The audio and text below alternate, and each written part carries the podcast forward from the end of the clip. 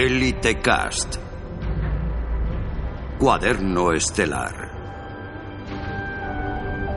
Mantente informado de las últimas noticias del universo online. Descubre las intimidades de tus líderes y la historia de tu hogar. Dispón de la información más precisa y actual para formar parte de la élite de la flota estelar.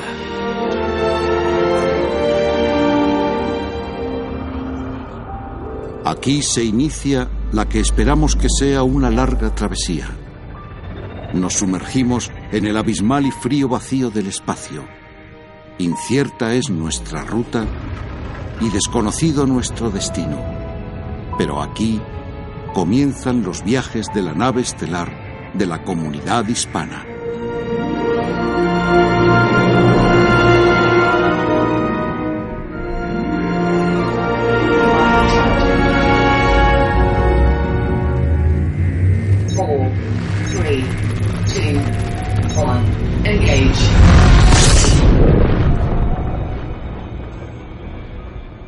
Bienvenidos a este nuevo proyecto, el suplemento semanal del podcast de la comunidad hispana, Elite Cast Cuaderno Estelar. Hace unos meses se reanudaron las fantásticas sesiones de tertulia en diferido del Elite Cast. Han tenido una muy buena acogida entre la comunidad, y a este formato hemos querido añadir un hermano menor que se encargue de abordar esas cuestiones que son difíciles de tratar allí, ya sea por tiempo, temática o periodicidad del podcast. Tras una semana de preparación y organización, con una lluvia de ideas inicial basada en algunas peticiones que surgieron entre algunos oyentes del podcast, hemos preparado la primera entrega de este suplemento semanal, al que finalmente hemos apodado Cuaderno Estelar.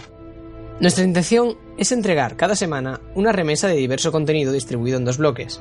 Un primero resumiendo las noticias galácticas y novedades en el complejo juego de poder que es el Powerplay de cada ciclo, y un segundo que es el que quizás llame más la atención e interés de los comandantes, en el que con un tema cada semana trataremos de albergar una gran biblioteca de información del universo élite, desde lore a mecánicas, especiales de misterios de lo más absorbente, a las guías y consejos más útiles para progresar en vuestra carrera como comandantes. Para recién estrenados pilotos, intrépidos comandantes, la élite de la flota, o cualquiera que quiera escucharnos, aquí estamos. Me presento. Quizás los oyentes más regulares reconozcáis mi voz, de joven comandante de entre el elenco de honorables camaradas del Elite Cast. Me podéis llamar Pi, aunque oficialmente me encontraréis en el foro y en el juego como el comandante XPI-2. Trataré de conduciros a lo largo del programa lo mejor que pueda. También destacar que tras los micrófonos se encuentra el hombre que hace posible esta calidad, Emi Falcon, que también nos acompaña en la aventura. Hoy estrenamos este cuaderno de ruta, y en nuestra primera entrada tenemos repaso de la voz de Mantovani y Akencito de las noticias y novedades de la galaxia más importantes de esta semana. Resumen de lo más destacable en este ciclo, el 46 de Powerplay. Y finalmente, de la mano y voz del comandante Polterboy, nos remontaremos a los primeros pasos de todo piloto en la galaxia en el primer episodio de nuestra serie, Destripando Elite Dangerous. Empezamos.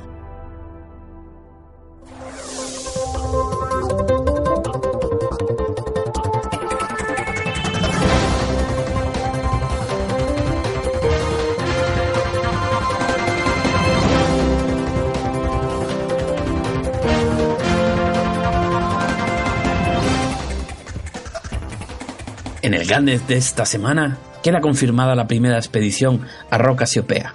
El comandante Turwinif, viajando en una anaconda especialmente preparada para realizar saltos de larga distancia, se ha convertido en el primer piloto en alcanzar Roca Casiopea. Esta estrella hipergigante de clase F es notable por ser visible desde la Tierra a simple vista y por estar posicionada en una zona particularmente difícil de alcanzar que los exploradores llaman Formidine Rift. Muchos pilotos habían intentado previamente alcanzar Roca Casiopea, pero su falta de éxito llevó a muchos a considerar que estaba más allá del alcance de la tecnología actual. El comandante Turwinif ha informado que para alcanzar el sistema es necesario planear cuidadosamente la ruta y emplear numerosos potenciadores de salto. Los Fuelrats alcanzan un nuevo hito. El oficial de Relaciones Públicas de los Fuelrats ha anunciado que el colectivo ha rescatado con éxito a más de 10.000 pilotos. Conformados por una vasta red de voluntarios de búsqueda y rescate, los Fuelrats han conseguido un índice de éxito por encima del 95%, desde su fundación en junio de 3301. El grupo rescata a unos 36 pilotos de media al día. En a este medio, su representante comentaba: Fuelrats es el único colectivo dedicado enteramente a rescates. Para una cooperativa basada en voluntarios, donaciones y la buena voluntad, alcanzar este hito en menos de un año es algo impresionante.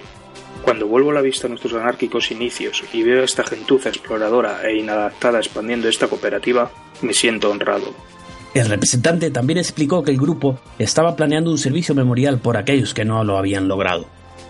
El representante también explicó que el grupo estaba planeando un servicio memorial por aquellos que no habían logrado salvar. El servicio está planeado para el 5 de mayo 3302 y durará una semana. En otro orden de cosas, los servicios han quedado suspendidos en Fozardoc. Las autoridades de Fozardoc en el sistema HIP 19934 han anunciado el pasado lunes la suspensión inmediata de todos los servicios debido a interferencias relacionadas con los artefactos desconocidos. Personal de la estación ha confirmado que solo permanecerán disponibles los servicios de atraque y de astillero. Esto eleva el número de estaciones afectadas por la plaga tecnológica a 12. Mientras tanto, en otras estaciones se experimentan numerosos problemas técnicos. Canon realiza una reunión en el espacio profundo. Una cápsula de escape que contenía a la científica de Canon, Shannon Day, fue recuperada milagrosamente por un explorador llamado Josh Hawkins, de acuerdo a las transmisiones recibidas en su nave. Estas transmisiones, el comandante Hawkins reveló que pudo extraer el registro de vuelo de Shannon Day de su cápsula de escape. En ese registro pudo descubrir que su nave había sido saboteada por Socha Covermile, la antigua miembro de Canon que había traicionado al Dr. Arcanon. Este martes, Canon Interstellar Research Group anunció que dos científicos, los comandantes Bowen Kotok y Julia McCoy, han partido para encontrarse con el comandante Hawkins y traer la cápsula de la doctora Day de vuelta a Thompson Dock, en el sistema de Barati. Cuando las noticias acerca del rescate de Shannon Day llegaron a los oídos del Dr. Arcanon, este solicitó que su cápsula fuese rescatada lo más rápidamente posible. Pero todavía no se sabe la razón por la que ella es tan importante para el científico.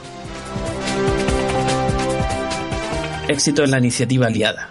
Un portavoz de la Alianza ha anunciado que la campaña para establecer una nueva base espacial ha recibido el apoyo incondicional de la comunidad galáctica.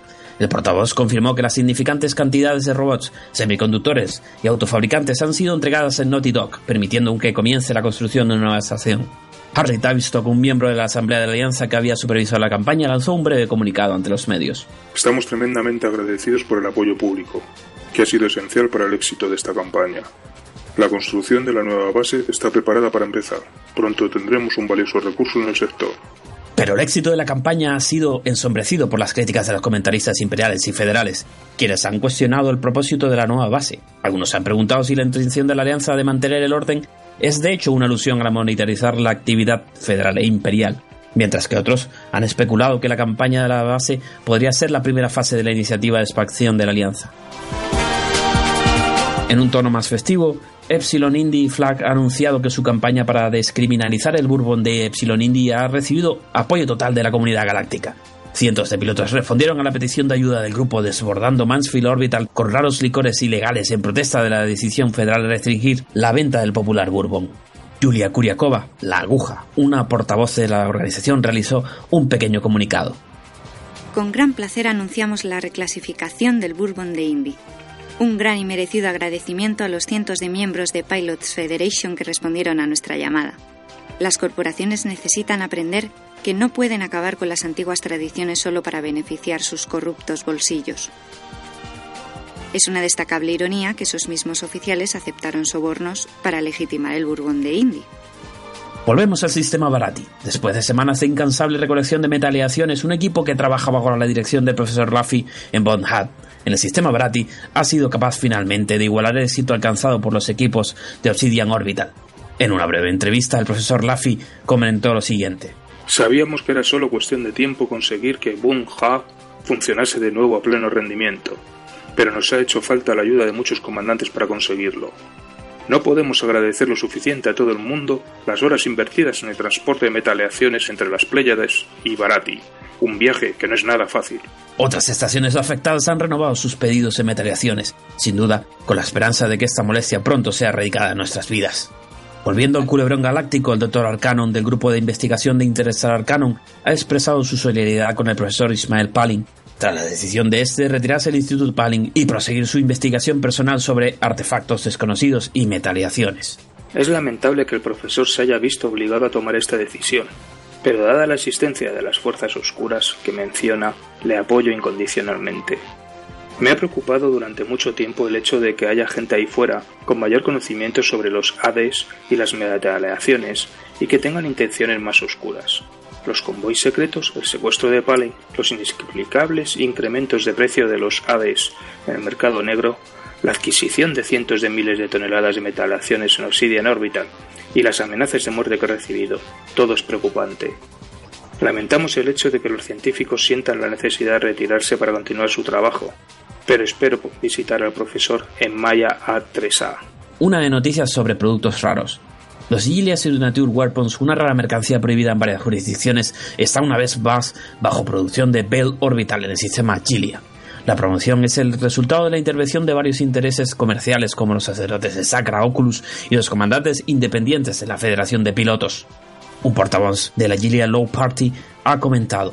El retorno de este producto tan codiciado ha hecho de Gilia un sistema de alta tecnología independiente y comercialmente rentable. Además de los Gilia Signature Weapons, el sistema de alta tecnología ahora produce células progenitoras y estabilizadores de combate, y tiene dos lucrativos mercados negros. Ahora pasamos a las actividades globales activas para esta semana. Siguiendo la expansión de la flota imperial, el almirante Denton Patreus ha anunciado planes para ampliar la Armada Imperial con un nuevo interdictor de clase Majestic. La formidable nave portará una imponente cantidad de armamento, incluyendo una batería de cañones interceptores modulares. El teniente Severin, que está supervisando la construcción de la nave, ha emitido unas declaraciones a la prensa. Sé que hay algunos que se preguntarán acerca de la necesidad de esta nave. A esas personas les digo, ¿cómo de seguro os sentís? Vivimos en una época en la que incluso los emperadores pueden ser asesinados, en unos tiempos en los que desconocemos los rostros de nuestros enemigos y encontramos traición y engaño en cada esquina. La necesidad de una armada más fuerte y preparada para la batalla nunca ha sido mayor. Severin prosiguió. Para poder completar la producción lo más rápido posible, hemos abierto una solicitud de suministros y hemos autorizado a Mundinja Patrons of Law para que recompense a aquellos pilotos que entreguen materiales, tantalio, galio o indio, a nuestra base de operaciones en Saganport. Imploro a todos aquellos leales del Imperio que apoyen esta operación. La campaña comenzó el 21 de abril de 3302 y durará una semana. Si el objetivo final es alcanzado antes de lo previsto, la campaña se dará por finalizada. En otro objetivo de la comunidad, han empezado las obras de Greboski Outpost. La canciller Zahra Arias del colectivo de justicia soberana ha anunciado planes para actualizar la infraestructura y la viabilidad defensiva de Greboski Outpost en el sistema Fiagre. En unas declaraciones, la canciller Arias dijo: Gribowski's Outpost es un bastión para la gente de Fiagre y un monumento de nuestra independencia, y considero mi deber actualizar los servicios de la estación. Por tanto, se ha abierto una orden para el titanio. Así podremos empezar a mejorar el programa. La canciller Arias hizo también una llamada a los pilotos de la Federación para apoyar a las fuerzas del colectivo de justicia soberana, protegiendo a los comerciantes que llevan titanio a Greboski Outpost. Los pilotos que cobren recompensas o entreguen titanio en la estación serán generosamente recompensados. La campaña comenzó el 21 de abril de 3302 y durará una semana. Si el objetivo final se ha alcanzado antes de lo previsto, la campaña se dará por finalizada. Y hasta aquí las noticias más relevantes de la semana. Damos paso al resumen de este ciclo en el juego de poder de las potencias galácticas con el compañero Spi.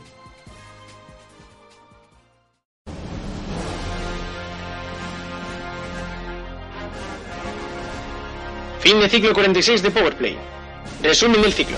El presidente Hudson fue inundado con informes de inteligencia de las agencias federales en Contien esta semana, pero las fuerzas de respuesta federales tuvieron que ser resignadas cuando se descubrió a un extenso convoy diplomático de la Alianza operando en la zona de Caucay.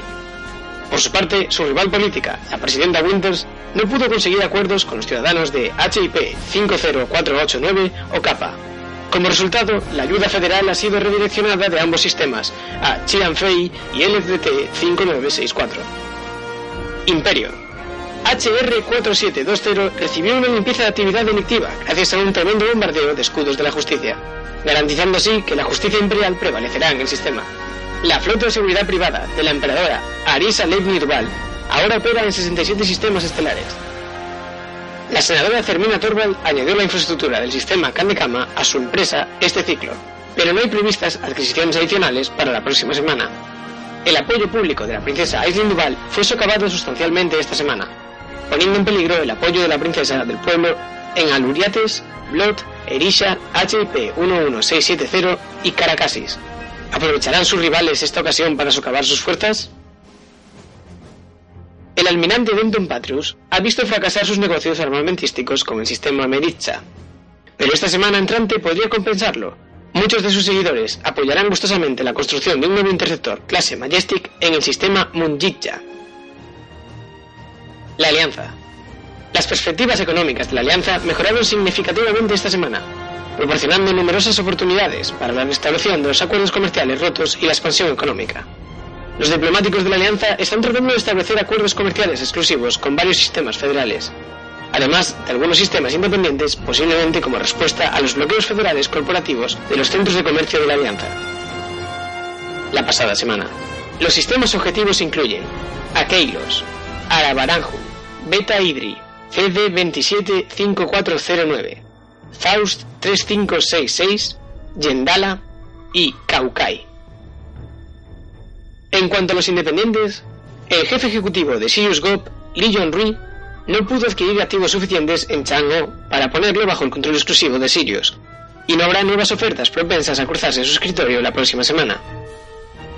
Utopía fue capaz de asegurar nuevos seguidores en Anofis o LP708-253, con lo que el número de sistemas clave controlados por el gurú Ramnan Antal asciende a 50. Los criminales respaldados por Kumo Crew han instigado insurrecciones violentas en los sistemas 7Z2, Lirai, Danchu, HIP 103138 y Sangwon. Con las grandes potencias aparentemente haciendo la vista gorda a las atrocidades cometidas por el Lord Pirata Arcon de Kumo Crew es probable que infle el número de sus fortalezas a 46 en el próximo ciclo. Esto nos deja con la siguiente clasificación. Recuperando de nuevo la cabeza de la lista, tenemos al primer ministro Edmund Mahon, que tras recuperarse el ataque federal ha retomado la normalidad en su administración con un balance positivo de 2.215 puntos disponibles. Le sigue el presidente federal Zachary Hudson, que parece haber llevado bien el contraataque, y la líder de la oposición Felicia Winters, que asciende a la tercera posición desplazada por las dos potencias anteriores. El imperio no se queda lejos, con la emperadora Lavigny y la senadora Cermina Torvald en cuarto y quinto lugar, desplazando al magnate Lin Rui a sexta posición y teniendo al almirante Patrus pisándole los talones en el séptimo lugar. Debido a la pérdida de apoyo, Aisling se ha quedado a la cola en octavo lugar, y con revueltas activas en cinco sistemas. Y finalmente cierran la lista el líder religioso de Utopía y el Lord Criminal Arcon de Lane en novena y décima posición, respectivamente. Nos vemos la próxima semana.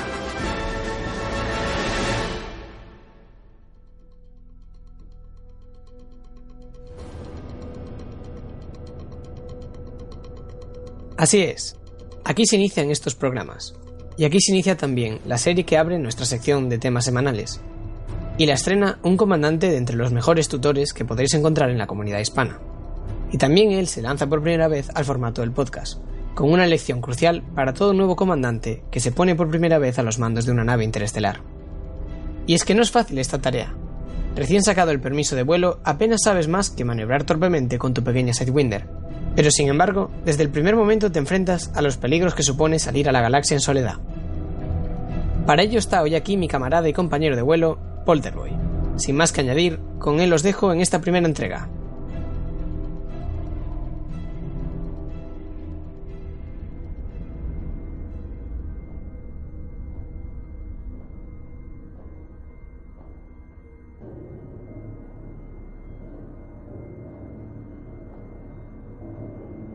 Bienvenidos a Destripando Elite Dangerous. Os presentamos este nuevo espacio con el que pretendemos ayudar a los comandantes cadetes y no tan cadetes que se lanzan al espacio, explicando todo lo detallado que podamos algunas de las mecánicas clave de Elite Dangerous, a través de esta especie de mini guías y resolviendo las dudas que puedan ir surgiendo. Antes de nada me presento, soy el comandante Polterboy y me podéis encontrar aparte de en el propio juego en el TeamSpeak de la comunidad hispana. Os recomiendo que os paséis por allí porque aparte de encontrar compañeros con quien compartir vuestras hazañas, me consta que también estarán encantados en ayudaros con cualquier problema que tengáis. Entremos en materia. Creo que para el primer episodio de lo que esperamos sea una larga serie, lo mejor sería ponernos en la piel de un comandante que acaba de comprar el juego y entra por primera vez a pilotar su nave. así que explicaremos un poco cómo poder pilotar y manejarse dentro del universo Elite Dangerous.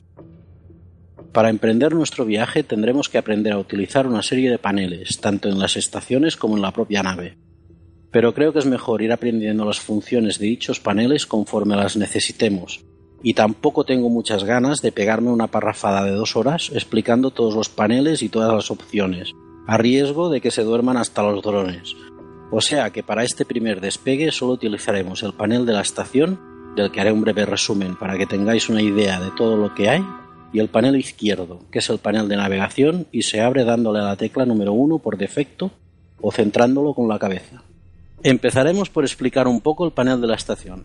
Hay que decir que no todas las estaciones tienen todos los servicios, y por tanto el menú del panel varía dependiendo de lo que se pueda o no hacer en la estación.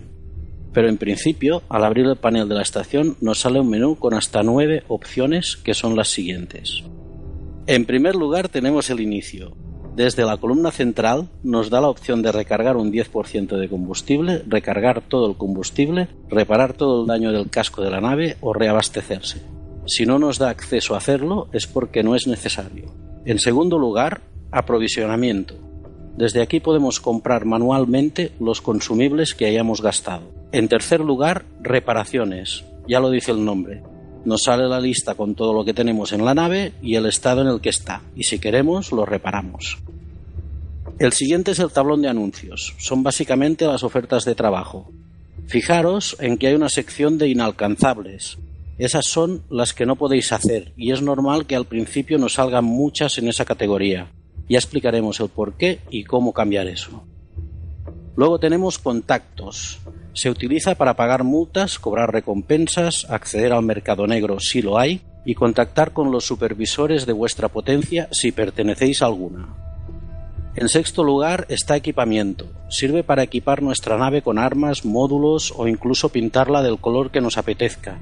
Previo paso por la tienda de Frontier a comprar las pinturas, claro está. En séptima posición está el astillero es donde vamos a comprar naves. No suelen estar todas, así que si queremos una nave en concreto, tendremos que buscar una estación donde la tengan. En penúltimo lugar tenemos el mercado.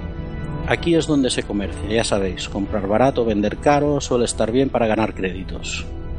Y por último, Universal Cartographics. Aquí es donde se venden las cartografías de nuestras exploraciones, en caso de tenerlas. Por cierto, también decir que en la columna de la derecha tenéis el panel de noticias, tanto locales como el Galnet, el noticiario intergaláctico de élite, por si queréis echar un ojo. Bueno, y una vez hecha esta breve presentación del menú de las estaciones, vamos a lo que vamos. Primer despegue, pongamos a prueba estos motores. Primero hay que pedir permiso a la estación para despegar. Si aún tenemos el panel de la estación abierto, lo cerramos y desde el panel frontal le damos a la opción despegar. Retiran las mangueras, se desbloquean los seguros y estamos desanclados. Una cuenta atrás de 5 minutos y deberemos salir antes de que se termine si no queremos recibir disparos por todas partes. No os preocupéis, da tiempo para salir como 5 veces seguidas, al menos con la pequeña Sidewinder. Hay que tener en cuenta que teóricamente solo se te permite ir a 100 unidades de velocidad para entrar o salir de las estaciones y normalmente te encontrarás otras naves revoloteando alrededor de la estación que a veces encuentran entretenido chocar contigo. Si te ocurre eso y vas a más de 100, nos caerá una multa y está claro que esta no es la forma más agradable de empezar. Una vez fuera de la estación ya podemos movernos libremente. Hay que tener siempre en cuenta la zona de exclusión de fuego de 5 o 6 kilómetros o sea que si nos da, por sacar las armas y pegar algún tiro, también nos multarán. Si queréis probar las armas, lo mejor es distanciarse de la estación hasta que el sistema nos informe de la salida de la zona de fuego restringido. Esto no es por lo único por lo que las autoridades te pueden sancionar. Multas por prestar demasiada atención al holoface y quedarte bloqueando el acceso a una plataforma de aterrizaje o a la misma estación por transportar carga ilegal ya te escaneen entrando a una estación como en medio del sistema o por supuesto por dañar propiedad ajena sin motivo aparente. Velocidades de vuelo. En Elite Dangerous hay dos velocidades de vuelo además del salto al hiperespacio. Nada más salir nos encontramos en la velocidad de vuelo normal, que se usa para interactuar con las estaciones, las naves o demás cosas que podemos encontrar flotando por la galaxia en forma de señales, pero eso lo abordaremos más tarde. A esta velocidad tardaríamos semanas, meses o incluso años en llegar, por ejemplo, de la Tierra a Marte o de una estación a otra dentro del mismo sistema. Para hacer este tipo de viajes cortos sin salir del sistema tenemos que pasar a velocidad de supercrucero. Para ello tendremos tecla de salto preasignada que es la J. En cuanto activemos el salto, veremos cómo empieza la carga de los motores para pasar a supercrucero.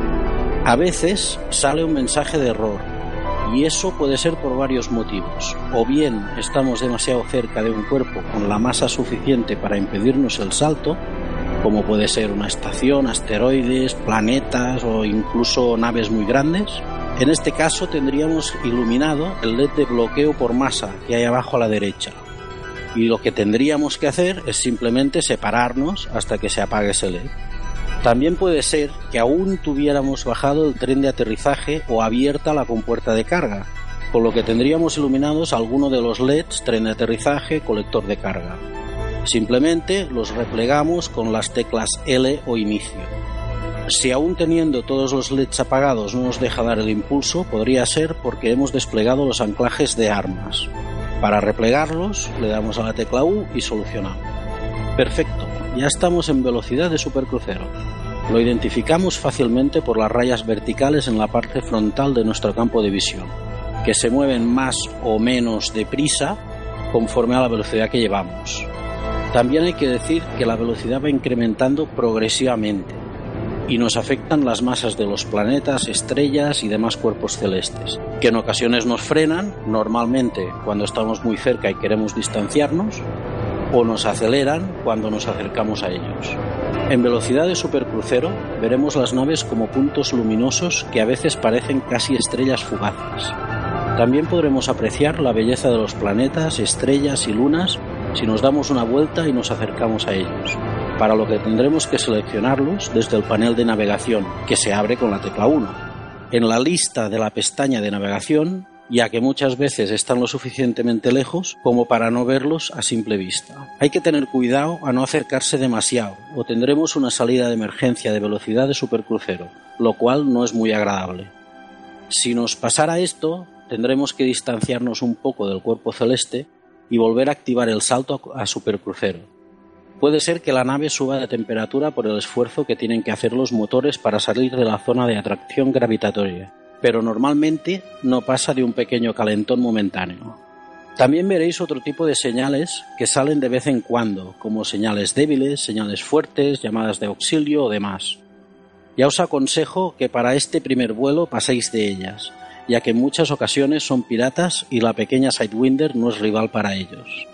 También existe la posibilidad de que alguien intente interdictaros. ¿Qué, ¿Qué es eso? Bueno, esa es la manera que tienen los policías o los piratas de obligar a una nave a salir de supercrucero para poder escanearla o simplemente para atacarla sin más. Si eso ocurre, veréis que entráis en un modo como un minijuego con un círculo azul que es el vector de escape que supuestamente tendréis que seguir. Pero yo no lo recomiendo demasiado, ya que es tedioso y lo más probable es que vuestras primeras veces acabéis cayendo igual. Para mí, la mejor opción es simplemente poner los motores a cero y someterse a la interdicción. Y una vez salgáis a velocidad normal, deberéis acelerar otra vez al máximo y cargar el salto a supercrucero lo más rápido posible. Si es un policía, nos escaneará y si le da tiempo a finalizar el escaneo, pueden pasar tres cosas. Que se vaya sin más en caso de, de estar nosotros limpios, que nos multe en caso de llevar mercancía ilegal o que nos ataque si estamos buscados. Si es un pirata, lo más normal es que nos ataque sin más, aunque también hay algunos que primero te escanean para saber qué carga llevas. De todos modos, si hacéis lo que os he dicho, podéis salir a tiempo el 90% de las veces sin ningún problema. En cambio, si intentamos luchar buscando el vector de escape y no lo logramos, cosa que a mí me pasaba a menudo, los motores se recalientan un montón y por tanto tardarán un tiempo en enfriarse, y eso puede ser muy malo si empiezan a dispararte y tienes prisa por volver a saltar a supercrucero. Después del susto de la interdicción, lo normal es que queramos entrar a cobijarnos otra vez en una estación. Pero viajando en velocidad de supercrucero, las estaciones no son más que meros puntos insignificantes imposibles de apreciar a simple vista. Para viajar a otra estación o volver a la estación de donde hemos salido, deberemos seleccionarla desde el panel de navegación de la nave, el que se abre con el 1. En la lista de la pestaña de navegación, una vez seleccionado, orientamos la nave en esa dirección y veremos la marca de nuestro destino y debajo del círculo de selección una cuenta atrás que puede empezar por días, minutos o segundos dependiendo de la distancia. Para hacer una aproximación sin pasarnos, tenemos que ir a máxima velocidad hasta que queden 7 u 8 segundos en esa cuenta atrás. Y cuando eso ocurra, reducir la velocidad hasta la mitad de la línea azul que hay al lado del indicador de potencia. O bien configurar una tecla en los controles de juego para poner la potencia al 75%. Cuando ya hayamos hecho esa corrección, solo nos tendremos que preocupar de dirigirnos hacia el objetivo hasta que nos salga mensaje de desactivación segura momento en el que apretando la tecla J salimos a velocidad de supercrucero y aparecemos en algún punto cercano de la estación dependiendo del ángulo desde el que hemos entrado. Si os pasáis la estación tratando de llegar rápidos, no os preocupéis, es habitual. Dad la vuelta y repetir la operación. Si queréis entrar en la estación, recordad que hay que pedir permiso desde el panel izquierdo, en la pestaña de contactos, y solo nos darán acceso si nos encontramos a menos de 7,5 kilómetros de la estación. Cuando nos den acceso también nos indicará a qué plataforma de aterrizaje debemos dirigirnos y otra vez la cuenta atrás para realizar el atraque, en esta ocasión de 10 minutos. Las estaciones suelen estar protegidas por naves de seguridad. Estas naves es normal que traten de escanearnos. A la salida o a la entrada, si les pasáis muy cerca o si os demoráis mucho en entrar, no hay nada de qué preocuparse, a no ser que estéis buscados o llevéis carga ilegal. Hiperespacio. Aparte de las ya mencionadas velocidades normal y supercrucero, existe también la velocidad de hiperespacio, que sirve para saltar de un sistema a otro. Y para efectuar un salto de ese tipo, lo único que necesitamos es tener seleccionado el sistema de destino. Eso se puede hacer o bien desde el panel de navegación, abajo del todo nos saldrá una lista de los sistemas cercanos, o bien desde el mapa de la galaxia, que también se abre desde el panel de navegación. Una vez seleccionado nuestro objetivo, nos alineamos con él y ya podemos realizar el salto utilizando la tecla J. Tened en cuenta que la pequeña Sidewinder de serie es un poquito limitada y que si el sistema está demasiado lejos, a lo mejor tendréis que trazar una ruta hasta él. Y si por el azar os encontráis en velocidad normal y el sistema objetivo se encuentra oculto tras un cuerpo celeste, tendréis que saltar primero a supercrucero para poder esquivar el cuerpo celeste y para ello tendréis que destarjetear el sistema objetivo para que el salto no se cargue a hiperespacio. O bien, lo más práctico es entrar un momento al menú de controles de juego y asignar una tecla a salto a supercrucero, ya que la J que utilizamos normalmente está asignada al motor de distorsión y elige automáticamente si es salto a supercrucero o a hiperespacio en función a lo que tengamos seleccionado como objetivo. Bueno, esto es básicamente lo que hay que saber para poder desplazarse por la galaxia Elite Dangerous. Espero que os sirva de ayuda y recordad que si tenéis cualquier duda o petición podéis contactar a través del hilo del podcast que encontraréis en el foro de Frontier, en Twitter en arroba elitecast-bajo o como ya he dicho en el canal de la comunidad hispana de TeamSpeak y trataremos de resolver todas vuestras dudas allí mismo o en el siguiente capítulo. Muchas gracias y hasta la próxima.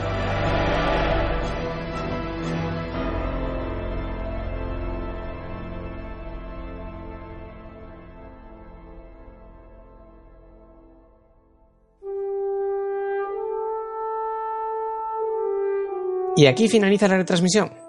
Nueva información nos espera en la siguiente parada de la ruta. Si os ha sido útil, compartid esta grabación para que pueda llegar a todos los comandantes posibles en el solitario vacío de la galaxia. Y no os olvidéis de hacernos llegar vuestras dudas y sugerencias a través del hilo de comunicaciones del foro oficial de Frontier, la sección de comentarios en nuestro espacio de iVoox o en el Twitter oficial de EliteCast, arroba. Para que este proyecto siga avanzando y creciendo en contenido necesitamos tu ayuda. Si quieres participar como reportero de Galnet o Powerplay, o crees que tienes un aspecto del universo Elite Dangerous, ya sea lore, mecánicas, guías, del que puedas hablar y que crees que podría interesar a la comunidad, no dudes en postearlo. Te estamos esperando. Volad seguros y hasta la próxima.